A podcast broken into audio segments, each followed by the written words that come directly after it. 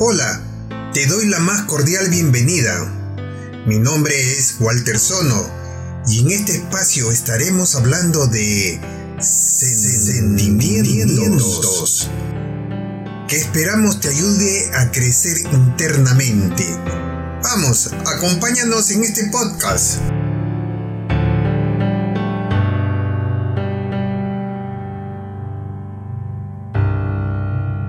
El éxito. ¿Te preguntas lo que motiva y conduce a algunas personas más exitosas en el mundo? Crecemos pensando que la respuesta a esta pregunta es poder, dinero o fama. Todos queremos el poder, el dinero y la fama, pero no todos encontramos el camino correcto para llegar a ello. Pues el camino es largo y con muchas espinas, como por ejemplo María Teresa de Calcuta. Actitud fue la clave de su éxito ella dio todo sin pedir nada a cambio. Su sensibilidad y su fe la decidieron a seguir a los 18 años, el camino de servir a los más necesitados. Al principio, cuando llegó a la India, daba clases de catecismo a los niños ingleses y también a los niños de la India de los padres muy adinerados pero no era eso lo que ella quería. Muy pronto se dio cuenta de la cantidad de niños que vivían en las calles y pidió permiso para salir a profesar su fe en las calles. Permiso que le fue denegado en muchas ocasiones, pero ella escribió a Roma para que le dieran el permiso salió a las calles y poco a poco fue ganándose el cariño de la gente, quienes le comenzaron a donar sillas, mesas, creando su primera escuelita. Luego crearía hospitales por todo el mundo. Ella siguió trabajando por los más necesitados hasta el día de su muerte. Fue galardonada con el Premio Nobel a la Paz de 1979 por otro lado tenemos a Michael Jordan. Michael Jordan es sin duda el mejor jugador de baloncesto de todos los tiempos. Se convirtió en uno de los mejores utilizando el fracaso como motivación. Jordan dijo, el fracaso me hace trabajar aún más. Cuando Jordan estaba en la escuela secundaria, no logró entrar al equipo de la universidad en su segundo año. El día que él se enteró de que no estaba en el equipo, se fue a, su casa, cerró su habitación y lloró a sí mismo para dormir. En ese momento podría haber renunciado. En lugar, se fue a trabajar. Pasó horas practicando baloncesto y una vez dijo que cuando se cansaba en la cancha iba a visualizar la lista de los baloncestos sin su nombre. Y eso le daba una motivación para empezar de nuevo. Podría haberse vuelto complaciente, pero siguió trabajando duro. Su ética de trabajo combinada con el fracaso como su motivación lo ayudó a ganar seis campeonatos de la NBA y mucho más. Puedo aceptar el fracaso, todos fracasan en algo, pero no puedo aceptar no intentarlo. Michael Jordan. El día de hoy tenemos como invitado a Sergio Otoya, un hombre de éxito. Luchó mucho en esta vida desde su juventud. Él fue atleta extraordinario en sus estudios universitarios, un gran profesional extraordinario como esposo y padre de familia, pero mejor que nos lo cuente él mismo. Bienvenido al programa, Sergio. Gracias, Walter. Muy, encantado de estar acá. No, para mí, yo estoy encantadísimo de tenerte acá en el programa. Por favor, cuéntanos un poco de ti, en qué te desarrollas como actividad principal, eh, porque sé que tienes muchas actividades tú. Sí, bueno, un poco de mí. Eh, Sergio, eh, estoy acá en Australia hace más de 30 años, creo desde el 89, serían 32 años ya casi, en junio. Estoy casado con Paola, que creo que la vas a entrevistar pronto. Eh, desde hace 30 años eh, tengo dos hijas, Adriana, 24 años, Tania, de 21. ¿Qué más? Eh, te puedo contar que llegué acá a los 18 años más o menos, estudié computación en, en el TAFE, estudié en la Universidad de, excuse me, en la Universidad de, de Macquarie, hice Computer Science, un posgrado también en la Universidad de Macquarie. Creo que te graduaste con excelencia, ¿verdad? Sí, eso fue una de las cosas que, claro, que tuve. Sí, fue, fue algo muy, muy inesperado realmente. En la Universidad de Perú eh, no me fue muy bien, estuve en la, Universidad de Ingeniería, sí. En realidad el primer ciclo me revolcaron, fallé la primera vez que fallé un curso pero después acá cuando llegué a Australia parece que todo lo que aprendí allá en la Universidad de la Uni me sirvió mucho, ¿no? En los primeros ciclos. Qué bueno. Pero sí, me, me encantó mucho. Lo, lo, otro que fue muy bueno fue que cuando estuve acá en Australia, al comienzo no, no fui a la universidad al comienzo porque me dediqué a trabajar para poder ahorrar, para poder traer a Paola. Ya. Así que después cuando entré a la universidad ya tenía tiempo de trabajo y tenía experiencia, digamos, ¿no? Así que cuando fui a la universidad eh, fueron cosas como, digamos que cursos que me fueron muy bien porque ya había visto ese material durante el ah, trabajo. Ya, ya. Así que eso fue una buena parte, yo creo. Pero la parte de las matemáticas, eso fue de lo que yo había hecho en la Universidad de la Uni, Ah, y lo hice acá. ¿Tú estudiaste en Perú en la uni? Sí, estudié un ciclo, un ciclo y medio más o menos en la uni porque ya de ahí me tuve que venir para acá. ¿Cómo y cuándo empezaste con la idea de, de tu propio negocio? ¿Qué, qué, qué, te motivó? ¿Hacerlo? Mira, esa fue una de las cosas de la vida, como que a veces eh, pasan situaciones en la vida que llegas a crear un negocio, ¿no? Yo estaba trabajando en esa época en un banco importante eh, de acá de Australia. Sí, recuerdo. Y, sí, sí. Y bueno, estaba eh, trabajando en un equipo de desarrollo.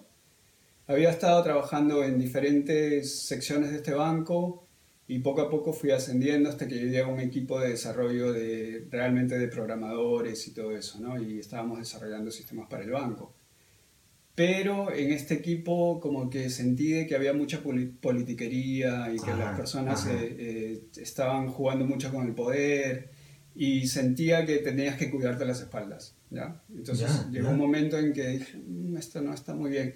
Y en ese momento, justo unos años atrás o un año atrás, conocí a una persona que fue mi instructor de uno de los este, cursos que hice en Visual Basic, me acuerdo en esa época y bueno, le hice tantas preguntas, creo, cuando, porque yo hago muchas preguntas siempre, ¿no? Entonces cuando me estaba dando las lecciones, como que se interesó mucho, ¿no? Y me dijo, ah, ¿por qué no vienes a trabajar conmigo los fines de semana? Así que con él empecé a trabajar los fines de semana como freelancer y sí, y ya digamos que eso era como que lo, lo hacía los fines de semana. Llegó un momento en que me dijo, Sergio, ¿por qué no formamos una compañía juntos? Wow. ¿Ya? Y justo fue ese momento, como que te digo, esas cosas de la vida, que las cosas pasan de una manera que estaba en el banco, donde no me sentía a gusto y no era lo que yo quería hacer. A mí me encanta aprender, me encanta eh, crear nuevas cosas y tener un poco de libertad. Y no la tenía en el banco, ¿no? Sabes que son equipos y hay eh, cosas que tú tienes que ceñirte dentro de una compañía grande. Ajá, claro. Entonces me dijo, ¿por qué no nos hacemos socios y creamos una compañía? Y ahí fue la primera que creamos. Fue una consultoría que hicimos en el año 97, me parece que fue. 97, 98, sí. Wow. Sé que tiene más de un negocio. ¿Fue difícil? ¿Encontraste obstáculos? Sí, mira, este, como todas las cosas en la vida, ¿no? Eh, siempre vas a encontrar obstáculos, estos los problemas siempre van a existir, pero para mí yo creo que, y esto no lo, no lo, no lo sé desde siempre, ¿no? Eh, mi madre me acuerdo que me lo dijo alguna vez, que el problema no es eh, tener problemas en la vida, sino que el problema es no saber resolver tus problemas. Claro. Así que esas cosas que tu madre te dice en algún momento y tú dices, mm, se te entra por aquí, sale por acá, y después cuando estás solo en otro país, te acuerdas de esas cosas. Te quedan grabadas, ¿verdad? Te quedan grabadas, sí. Y como que dices, ah, pero eso tenía sentido, ¿no? Bueno, volviendo a lo de los obstáculos, siempre los vas a tener, ¿no? En, en todas las cosas que hagas, siempre vas a tener obstáculos, siempre los van a haber, van a haber problemas y hay que resolverlos, ¿no? Eh, como te digo, en, en tipo de, de obstáculos, yo siempre busco a gente en mis equipos, digamos, que tengan esa actitud, ¿no? Hay gente que solo mira los problemas y no se puede mover ahí, hay gente que siempre te trae opciones para resolver nuestros problemas. Esa es la gente que siempre busco para los equipos que yo formo, digamos, ¿no? ¿Has emprendido algún negocio que, fracasó o no te satisfacía personalmente? ¿Cómo te sentiste? Mira, el fracaso desde mi punto de vista es relativo.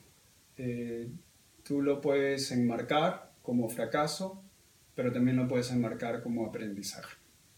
Entonces, eh, es como tú sales de esta experiencia o de esa experiencia y puedes escoger a pensar o, o a darlo como un fracaso, pero al final si tú te pones a pensar todas esas cosas, al final te añaden algo en tu aprendizaje y vas creciendo y vas creciendo y vas creciendo. Por supuesto que sí. ¿Cierto? Así que yo creo que el fracaso, como te digo, es relativo. Y sí, si vamos a, a hablar de esas cosas que quizás, hablando de los obstáculos y cómo, cómo los hemos podido sacar adelante, ¿no? En esta consultoría, en el año cuando pasó esto del Y2K y el dot-com bust, nosotros teníamos la consultoría y obviamente tuvimos problemas porque eh, en ese momento nosotros estábamos tan este, enfocados en crear cosas o tecnología que no nos dimos cuenta de los números, de qué, cómo estaba yendo la compañía desde el ah. punto de vista de accounting, digamos, las cuentas, el cash flow, que era lo más importante.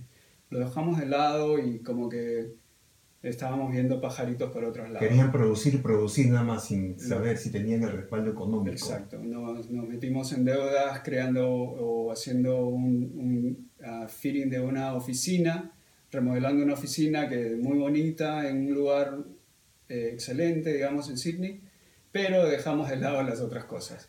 ¿Viste? Entonces, claro, esto nos llevó casi a ir a la bancarrota.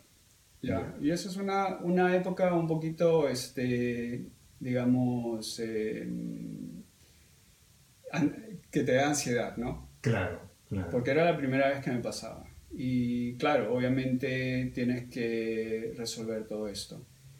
Y no, menos mal que no llegamos a la bancarrota, pudimos este, pagar a todos nuestros creditors y algunas cosas, bueno, se tuvieron que desaparecer porque, bueno, si tú declaras que el, negocio no está yendo bien y lo cierras, entran y los administradores y digamos que eso, algunas cosas ya se, se van. ¿no? Pero en ese momento tienes que trabajar fuerte para no irte a la bancarrota. Esa fue una de las lecciones para mí, saber los números, ¿no? Desde esa época siempre estoy mucho más atento a qué es lo que está pasando con los números si es que el negocio es viable o no es viable. Claro, claro. Entonces eso fue una lección muy, muy grande para mí. Como te digo, unos lo podrían tildar de fracaso, pero yo escojo verlo como un gran aprendizaje para mi vida, ¿no? porque obviamente después de esto siempre he estado más metido en, en, que realmente si este negocio es viable o no. Y si no es viable, no es. Eh, una pregunta, este, ¿eres de las personas que se juzga por un, por un error muchas veces? Antes. Antes. Antes sí. Pero yo creo que con la edad no sé si es la edad o la sabiduría o no sé qué cosa. Me parece más que sabiduría. Quizás su experiencia y por muchas otras cosas que he aprendido últimamente. Yo creo que en los últimos cinco años he tenido un cambio diferencial, ¿no? Ya. Y he podido eh, realmente encontrar ese balance donde esas cosas a veces ya las dejo pasar, ¿no? y me enfoco más en lo que puedo hacer de hoy día en adelante. Claro. Las cosas de atrás ya no las puedes cambiar. Ya no las puedes cambiar, pero eh, te sirven como, como experiencia. Una referencia. Como una referencia para no caer otra vez en el mismo, en el mismo hueco, pero no juzgarse a cada rato, ¿no? Por esto, por esto y machacárselo toda la vida está de más. Yo creo que es una, una pérdida de tiempo y de energía. Sí, es una pérdida de tiempo, indiscutiblemente, pero es muy difícil de darse cuenta de esto, la experiencia, los años. Yo creo que es este, en mi caso, para mí, lo, lo que cambió en mí fue que pude observarme desde otro punto. ¿El espejo? Como un espejo, digamos, ¿no? En que yo puedo eh, tomar un paso para atrás y ver la situación de otra manera. Antes, siempre estando muy adentro, no puedes ver un panorama. Magnífico. ¿Entiendes? Sí, sí, sí, Entonces, una vez que tú puedes eh, tomar un paso para atrás y mirar el panorama de una, desde un punto de vista diferente, desde otra perspectiva, puedes llegar a hacer esto. Entonces, tú te das cuenta, imagínate, eh, bueno, es algo que yo siempre me digo, ¿no? Tú cuando tienes, cuando estás empezando a caminar y eres un niño, eh, tu madre no te dice, cuando estás este, tratando de dar tus primeros pasos, estás jateando y vas a dar un paso y te caes, ¿vale? Tu madre no te dice, oye, levántate, ¿qué estás haciendo? Te ayuda, ¿cierto? Corre, sí. Te ayudan y te dicen, mira, hazlo de nuevo. Y te dan mucho amor, ¿no? Para que tú sigas adelante. ¿Por qué no nos damos amor nosotros cuando nos tropezamos? ¿Entiendes? Claro. Y eso es lo que yo pienso cuando pasan estas cosas. Sí, todos vamos a cometer cosas así, y, pero al final vamos, tenemos que seguir adelante, ¿no? Y, y, me pongo a pensar en esas cosas como que tienes, que tienes que darte amor a ti mismo también porque no eres perfecto. Así es, es verdad eso. Cuesta, porque yo he tenido problemas y me he juzgado como 50 veces cada vez que me acuerdo del error, me juzgo otra vez y otra vez. No he sabido perdonarme y, lo más importante, no he sabido darme amor. Y lo, y lo sigues, eh, le, le, das vuelta a la maquinita sí, sí, sí, de día, de noche, de día, de noche, y, pero regresas a lo, mismo. Y, lo peor, y regresas a lo mismo. Lo peor del caso es que llega la noche y no puedo dormir pensando en el problema. Me doy vueltas en la cama y vueltas y después de mucho rato me quedo dormido. Pero no por haber solucionado el problema, sino por cansancio. Yo sé que el problema lo voy a solucionar al día siguiente. ¿Y por qué, disculpa que te pregunte, ¿y por, qué, ¿y por qué sabiendo todo esto no puedes aplicar digamos, algo, alguna fórmula, alguna manera de cómo romper esa, ese trance que tienes? Me es muy difícil y, no sé por qué, pero estoy en estudio. Sé que estoy en el camino del aprendizaje. Todo esto toma tiempo. Por ejemplo, el año pasado seguí unos 30 cursos, em, uno tras otro, pero me di cuenta que no era el camino correcto, porque no podía asimilar todo de un golpe. Y eso es algo interesante que acabas de decir, porque a mí también me ha pasado que he querido aprender cosas muy rápido y he aprendido muchas cosas al mismo tiempo, pero el problema que yo veo a veces es que si no lo pones en práctica, mm. es tiempo perdido. Tiempo perdido. Tienes que aprender, hacer, equivocarte, mm, aprender a mm, hacer, equivocarte, aprender a hacer, equivocarte.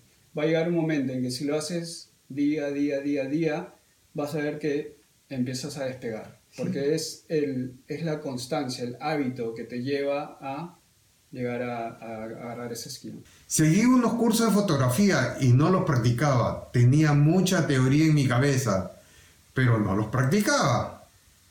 Al final me di cuenta que tenía que practicarlo. Cuando comencé con las prácticas me di cuenta que la práctica hace al maestro. Sergio, dime qué es lo que hace un emprendedor cuando se despierta y el resto del día. Ok, bueno, eh, para mí esto es más que nada sobre los hábitos y tengo rituales y rutinas, digamos, ¿no? que yo sigo. Una de las partes que aprendí hace muy poco, o bueno, hace, hace poco, fue que casi, digamos, en las, mañanas o en las mañanas cuando yo me despierto, eh, me despierto con mucha alegría, con mucha energía. Pero ya obviamente ah, cuando va pasando el día, se te va yendo esa energía a veces, ¿no? Así que trato de hacer las cosas más importantes y las decisiones más importantes trato de tomarlas al comienzo del día porque tengo más enfoque. Y si no, trato de darme un descanso a mitad del día para poder nuevamente, o sea, como que va a ser una curva así, descansas y bueno, pues... ¿Haces siesta? A veces, sí, sí, me encanta. La siesta es muy reparadora. Sí, en realidad cuando estuve en España por tanto tiempo, al, al final la tomas, eh, tomas tu siesta y, realmente ves que es algo que tiene mucho sentido, tiene mucho sentido. Sí, sí, de verdad que sí. Bueno, pero regresando a lo de esto de los hábitos, para mí empezar el día con mucha alegría, con mucho amor, digamos, eh, tener la intención y, y, este, esperar ver magia durante el día. O sea, cuando dices magia es esas cosas interesantes que te pasan que tú no sabes de dónde vienen, ¿no? Alguien te llama y te da una oportunidad o estás trabajando en un, en un este, problema y como que por arte de magia las cosas salen y, y tienes algo enfrente tuyo que te ayuda a resolver ese problema, ¿no? Claro. Es, esa es la magia que me encanta a mí, ¿no? De que eh, la sincronicidad, creo que se dice en español, con las cosas. Pero es como todo, como todo en la vida, yo creo que a veces siempre están ahí, pero tú no te das cuenta que están ahí. Es como cuando vas a comprar un auto, un coche, ¿no? Y tú dices, ah, me gusta el Mazda CX5 o el Audi no sé cuánto, ¿no? Y estás en el mercado porque quieres buscar ese auto, ¿no? Y al comienzo nunca los viste, pero ahora que estás buscando ese auto los ves por todos lados. ¿no? Los ves por todos lados. Y cuando lo compras, los ves en todos lados, peor, en las luces, en el shopping, ¿no? En todos lados, es igual. Si tú estás buscando las soluciones, si tú estás buscando, digamos, la magia o estas cosas increíbles de la vida, eh, las encuentras. Pero si vas a buscar cosas que te van a frustrar, las vas a encontrar también. ¿Me entiendes? Ok, entonces ese es como que es como me, me encanta eh, empezar mi día. ¿no? Y trato de empezar con esa energía, con esa actitud, para que las cosas salgan bien durante el día. Y no siempre salen bien, obviamente. No, siempre pero Los, siempre van a haber obstáculos y cosas. Otra cosa que aprendí eh, hace muy poco también es el mantener una cadena de hábitos. Como te dije antes, si tú haces algo todos los días, un poquito, no importa si son un minuto, dos minutos, cinco minutos, pero lo haces todos los días, después es parte de ti, es parte de tu rutina, es, es, lo que tú eres. Y después, sin darte cuenta, lo haces automáticamente. ¿Entiendes? Entonces, esas cosas... Se vuelve parte de ti. Se vuelve parte de ti, como dije, sí, exactamente. Entonces, hacerlo. Eh, por decir, este, escuché que Jerry Seinfeld, por decirte, él es un cómico muy este, eh, exitoso y famoso y él dice de que él se sienta a escribir una, eh, un chiste, digamos, o un poco de texto todos los días. No interesa qué es lo que sea. Puede escribir una frase, puede escribir una hoja entera, pero él se sienta todos los días a hacerlo. Así de que él lo que él dice es, I don't break the chain, que no, no rompas esa cadena. cadena. Entonces, si lo haces todos los días, en algún momento esto te va a llevar al éxito, digamos, ¿no? Así que bueno, esas son las cosas, las rutinas y cosas que hago yo, ¿no? Durante el día, eh, ah, para, para ser este, claro, yo tengo mi trabajo, eh, donde yo trabajo full time eh, para una compañía en Estados Unidos eh, y que está basada en Estados Unidos, pero yo trabajo desde la casa con equipos en diferentes lugares del mundo. Así que mi, durante la semana, eso es, lo, eso es lo que yo hago, digamos, ¿no? Pero ya obviamente los fines de semana y en las tardes, noches o cuando tengo un poco de tiempo libre me dedico a las otras cosas que son los negocios que tenemos, eh, que son eh, bienes y raíces, eh, propiedades que manejamos acá en Australia, en, en, España y tenemos una en Estados Unidos también. O sea que es un portafolio un poco variado, ¿no? Y Paola tiene, este, tenemos un este, negocio familiar con, el, que, con la que Paola te va a decir más sobre eso, ¿no? Pero Ya, bueno, obviamente, digamos, de lunes a viernes esta es mi, mi, mi responsabilidad, ¿no? Veo que tienes copado todo tu tiempo con los negocios y la familia. Es difícil pensar en la familia. ¿Cuál es el tiempo para la familia? Bueno, nosotros este, siempre estamos juntos en, en la casa, con las chicas, con, mi, con Paola, ¿no? Claro. Y eh, sí, eh, eh, tenemos bastante tiempo juntos. Y más ahora, una de las eh, que no te terminé de contar, en una de esas, este, digamos, de fracasos o de aprendizajes eh, que pasó en el 2008, tuvimos que contraer la compañía que teníamos en ese tiempo. Eh, una de las cosas positivas que pasó de eso, después de haber ido al shock de que nuevamente teníamos que pasar por todo esto, no llegamos a la bancarrota ni nada, pero sí nuevamente tuvimos que revivir todo eso que nos pasó cinco años atrás o seis años atrás, tuvimos que volver a hacerlo, ¿no? Despedir, este, reducir personal, eh, cambiarnos del sitio donde estábamos a un sitio más pequeño, etcétera, etcétera. Eso me permitió volver a la casa a, Ajá. a trabajar desde casa, Ya. desde ya desde el 2009 que trabajo desde casa.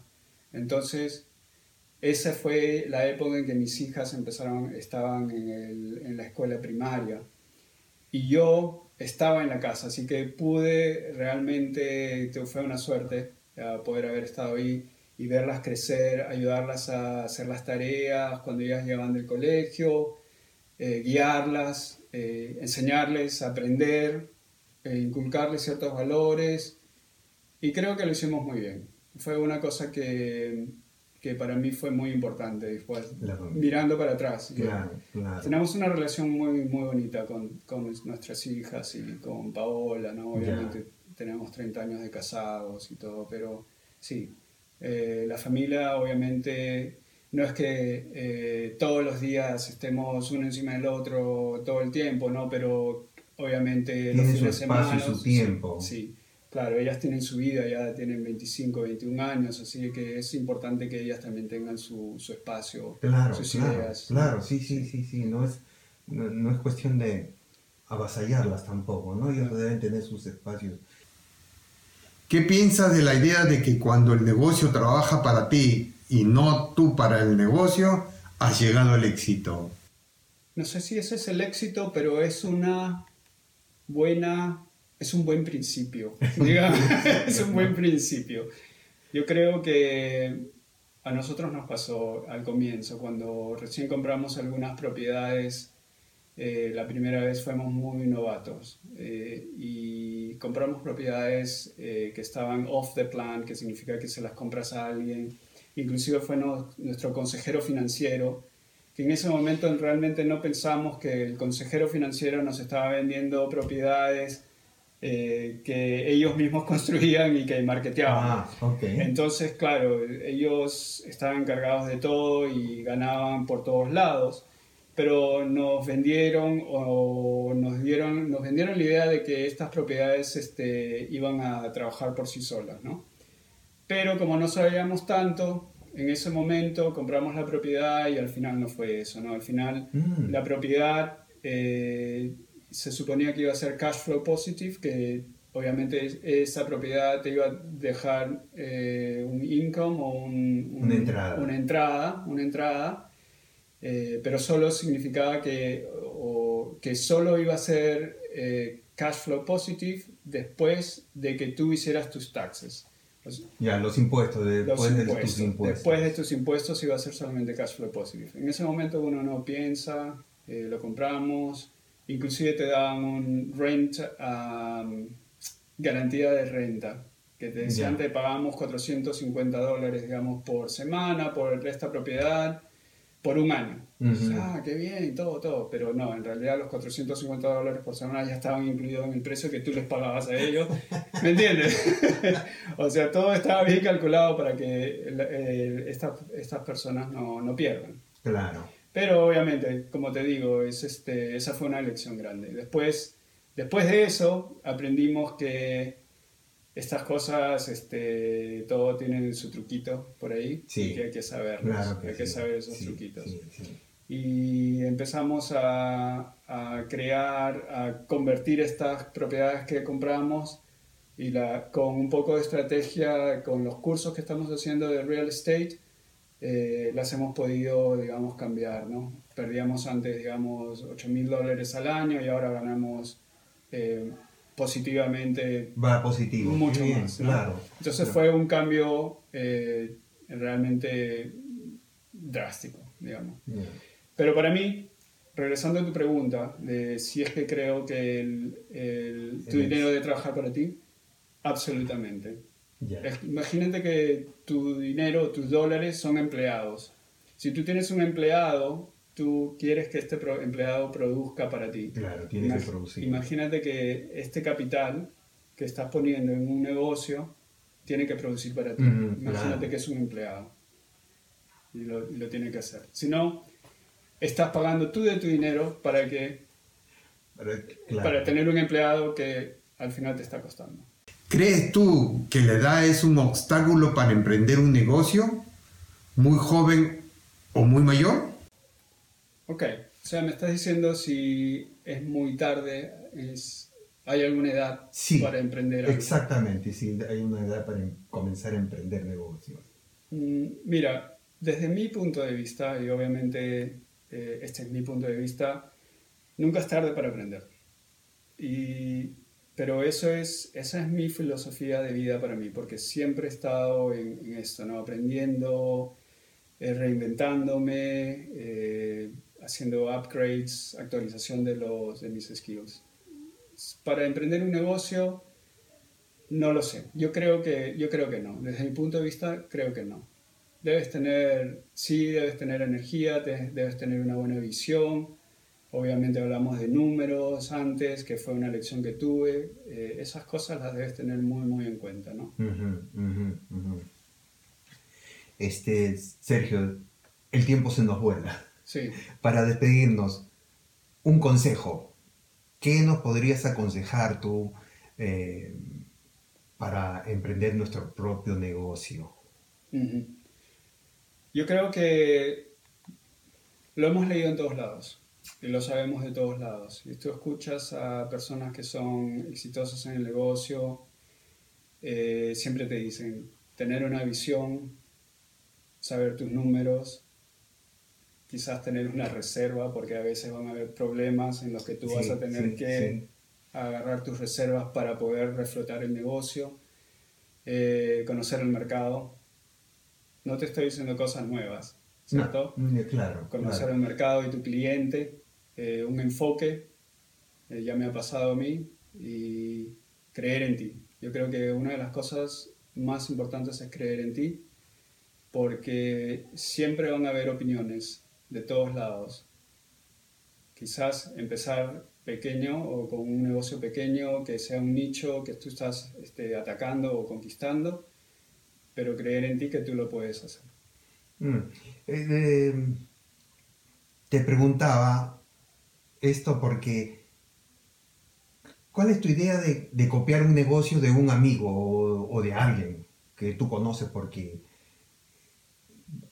siendo un amigo o un conocido, lo ves de cerca su negocio, estás viendo que tiene éxito. ¿El copiarlo sería malo? el copiarlo sería malo. No lo creo, pero desde mi punto de vista hay muchas oportunidades en todos lados. Eh, a veces nos cerramos en, de- en que de que si tú haces lo mismo me vas a quitar los clientes, Así pero de repente te estás enfocando, puedes tener el mismo concepto, pero de repente te enfocas en otros clientes o en otro, en otro segmento del mercado. Y siempre va a haber, yo creo que siempre van a haber oportunidades en ese sentido. Claro, claro. Se me vino esta pregunta en la cabeza porque tú sabes que yo escribo obras de teatro. Ajá. y leo varios, varias obras de teatro, recopilo y saco otro, otra obra de teatro, ¿no? Pero no creo que sea copia. Todo el mundo me dice, pero todo el mundo lo hace. Todos los escritores lo hacen. Leen, sí. Leen de algo y no copian, sino que sacan ideas. Ideas de aquí, Ideas de- aquí, ideas de Claro, allá. eso no es. Sí, no creo soy sea. el único que lo hace, creo. Sergio, muchas gracias por tu tiempo y tu participación en este episodio de Sentimientos. Y a ustedes, esperamos que este compartir les ayude a iluminar para que puedan dar los pasos necesarios para llegar a la cima. Recuerden sacar sus propias conclusiones, suscribirse al canal, dar un like y dejarnos tus comentarios. Nos vemos el próximo episodio de Sentimientos. Chao y bendiciones.